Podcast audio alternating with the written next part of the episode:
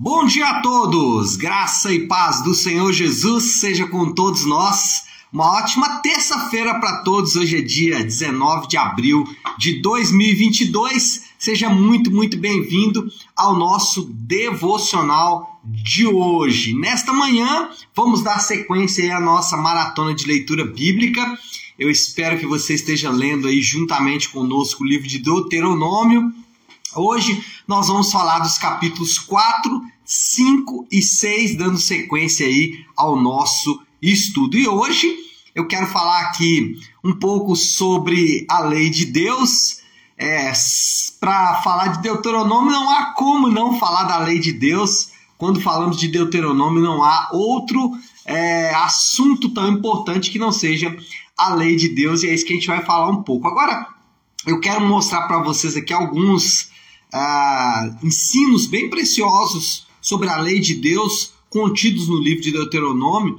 Inclusive, o tema que eu coloquei aí para o devocional é bem provocativo, né? O caminho da prosperidade. Porque ah, existe um certo, uma certa reserva em relação a esse termo prosperidade.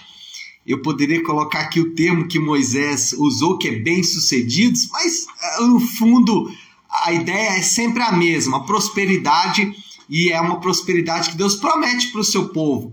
E ele promete essa prosperidade dentro de um contexto, e é isso que a gente vai mostrar aqui nesta manhã. Vamos ler juntos, se você tiver com a sua Bíblia aberta em Deuteronômio, hoje capítulo 6, versículo 24, que diz assim: Deuteronômio, capítulo 6, versículo de número 24. O Senhor nos ordenou que obedecêssemos a todos estes decretos e que temêssemos o Senhor nosso Deus. Agora olha aí. Para que fôssemos, aliás, para que sempre fôssemos bem-sucedidos e que fôssemos preservados em vida, como hoje se pode ver. Bom, parte da preparação de Moisés é, antes do povo ocupar a Palestina parte de todo o processo que Moisés desenvolveu para que o povo pudesse de forma objetiva e definitiva entrar na terra foi repassar a lei de Deus. Moisés sabia que ele não entraria na terra. Moisés estava ciente de que é, passar o rio não, faria, não fazia parte dos planos de Deus para a vida dele.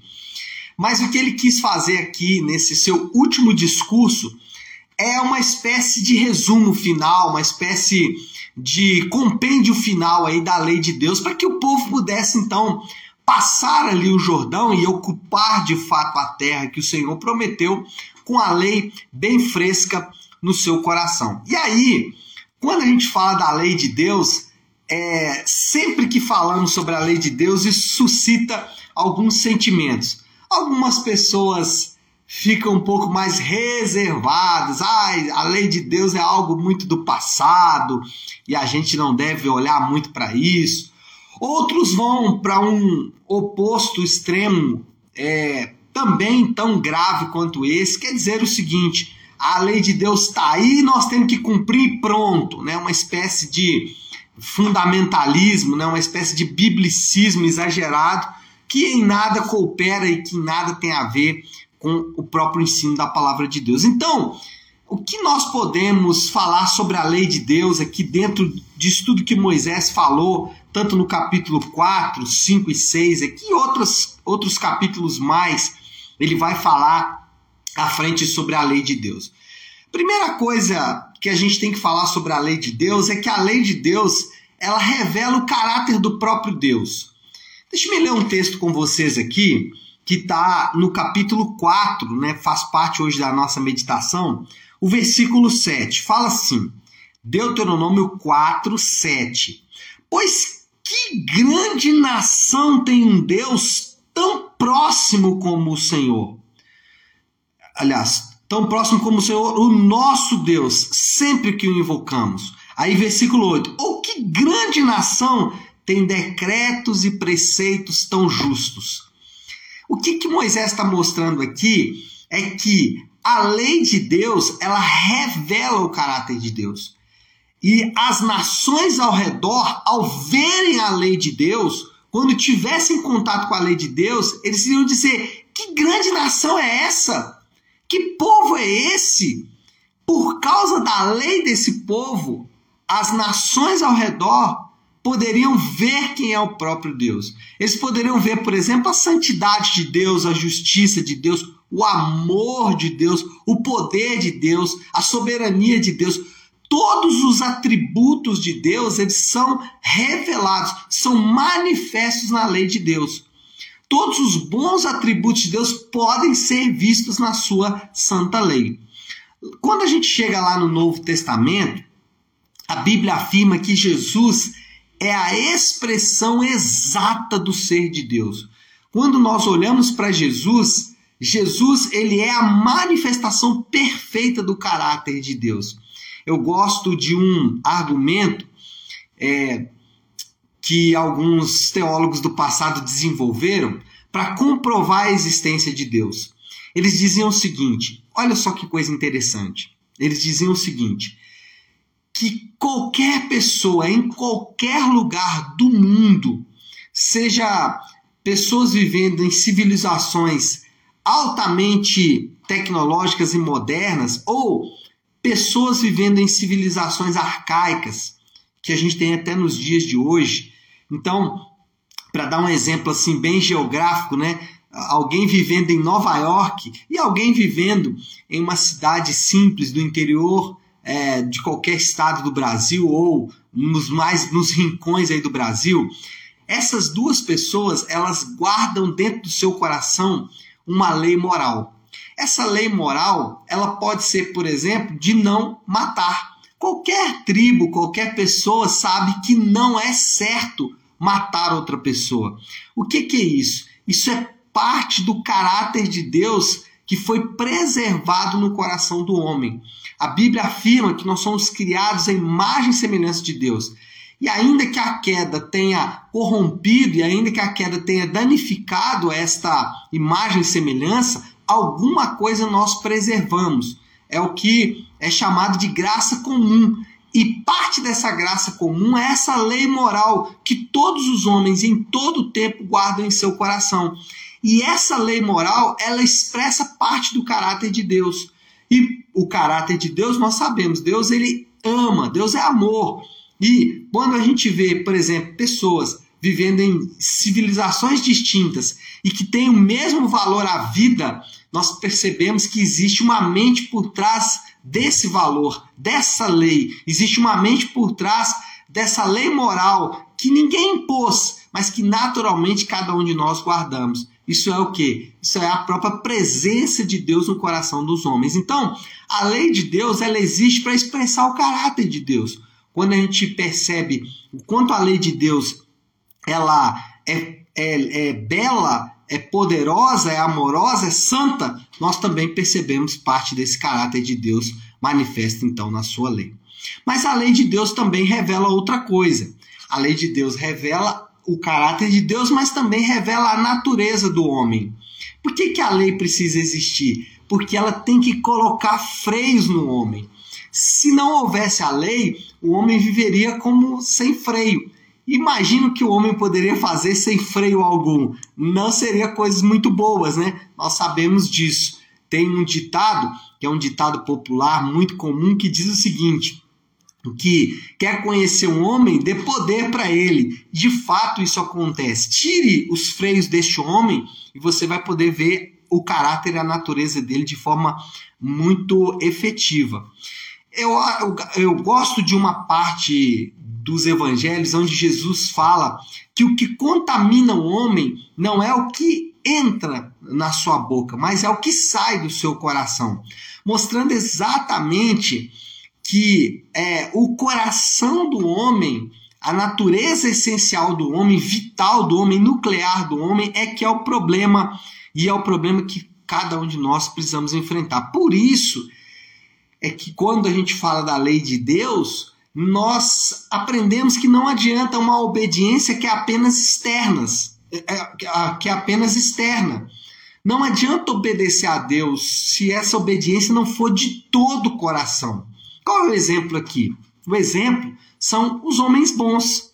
Você conhece homens bons, eu tenho certeza disso. Talvez você que está me assistindo nessa manhã, que está aqui comigo no devocional, você é uma pessoa boa. Você paga todas as suas contas em dia, você não faz mal para ninguém, você ajuda os pobres, você respeita as pessoas, enfim, você tem uma gama de é, atributos que fazem você de uma que fazem de você uma pessoa boa.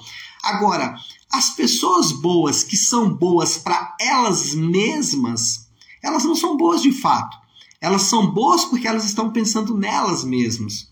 Então percebe como que o nosso coração ele é enganoso? Então a pessoa é boa para ela mesma. Agora o que, que a Bíblia nos ensina? A Bíblia ensina que a motivação que nós temos para ser bons ou para fazer boas obras não, não é nós mesmos, não está em nós mesmos, não está centrado em nós, não está dentro de nós. A motivação para fazer coisas boas, ela não flui do nosso interior. A motivação para fazer coisas boas flui do próprio Deus. O fato de Deus morrer na cruz para nos salvar é a motivação que temos para sermos bons. Por isso que Jesus sempre ensinou que uma obediência externa não era obediência de fato, porque ela estava no fundo preocupada consigo mesmo, estava preocupada com a sua própria imagem. Então, um cristão, um homem, um, um crente verdadeiro, alguém que crê em Jesus de fato, ele vai fazer boas obras, mas não pensando nele mesmo, não pensando em sua própria salvação. Ele vai fazer isso pensando ou é, motivado pela morte de Jesus na cruz do Calvário. E isso faz toda a diferença. Porque a bondade não vai fluir do seu próprio coração bondoso, mas ele vai fluir da verdade da cruz, da verdade da morte sacrificial do Senhor por nossos pecados. Mas a lei de Deus revela o caráter de Deus, revela a natureza do homem e obedecer à lei de Deus é um sinal de sabedoria. E aí o versículo 24 aí do capítulo 6 mostra isso. O que, que nós lemos aqui? Fala o texto que. Deixa eu achar aqui, capítulo 6, versículo 24. Tá aqui. O texto fala que se obedecermos a Deus, é, nós seremos bem-sucedidos. Moisés, ele afirmou que a prosperidade do povo, o fato de serem bem-sucedidos, estava intimamente ligado à obediência. Por que isso? Será que é uma relação de troca? Será que o que Moisés está prometendo aqui é uma relação de troca? Ele está dizendo o seguinte: olha, é, se vocês obedecerem, então Deus vai fazer coisas boas para você. Não, não é isso que Moisés está ensinando, até porque não é isso que a Bíblia ensina. O que a Bíblia nos ensina é o seguinte: o que nós temos na lei de Deus é os ensinos e os preceitos daquele que criou todas as coisas. É, a lei, ela foi dada, a lei de Deus, ela foi dada pela mente por trás da criação de todo o universo. Então, aquele que não só criou todas as coisas com o poder da sua palavra. A lei não é só é, dada por alguém que é, resolveu fazer as coisas. Não, a lei foi dada por aquele que não só criou todas as coisas pelo poder da sua palavra, mas ele sustenta todas as coisas pelo poder da sua palavra. Então, o que Moisés está ensinando, o que Jesus ensina, o que os apóstolos ensinam é o seguinte: gente, é muito melhor obedecer esse que criou todas as coisas, a não ser que você não acredite que Deus criou todas as coisas. Aí é um outro problema. Mas se você concorda com as escrituras de que Deus cria e sustenta todas as coisas pelo poder da sua palavra, é melhor obedecer à lei dele, porque ele é a mente por trás de toda de todo o universo, não só da criação, mas da sustentação de todo o universo. E aí alguém pergunta, né, pastor, como obedecer à lei de Deus? Onde está a lei de Deus? Comece com os dez mandamentos, passe pelo sermão do monte e depois medite nos ensinos dos apóstolos. Aí está a lei de Deus, a vontade de Deus para o homem. Bom, moral da história, como que a gente resume tudo isso que a gente acabou de falar aqui agora? Vou resumir com um texto do próprio Sermão do Monte. O caminho de Deus é a estrada apertada que conduz à vida eterna. O próprio Jesus falou isso. Falou que é, a, a, o, o, o caminho apertado é o que conduz à vida eterna. Então, seguir por esse caminho apertado é que vai nos levar para a vida eterna. E o desafio, a aplicação final aí nesta manhã é simples. Obedeça. Não tem muito o que falar. A aplicação hoje é obedeça. E aí, se você deixou de obedecer no passado, arrependa. Se você está hoje diante de uma, uma decisão entre obedecer ou não, convença-se de que obedecer é o melhor. E no futuro, sempre escolha o caminho da obediência. Tá certo, meu povo? Vamos orar? Vamos colocar tudo isso aí diante de Deus? Então, se você puder, pare aí um instante aquilo que você está fazendo e vamos juntos buscar a Deus em oração. Querido Deus, Pai de graça, Deus de amor e toda misericórdia, louvamos ao Senhor por tua santa lei. A sua lei é perfeita, a sua lei nos apresenta e nos mostra o caminho, e nós clamamos, Pai, para que o Senhor nos ajude a obedecer a tua lei em todo o tempo. Nós sabemos que o nosso coração, ele ama desviar-se da tua lei.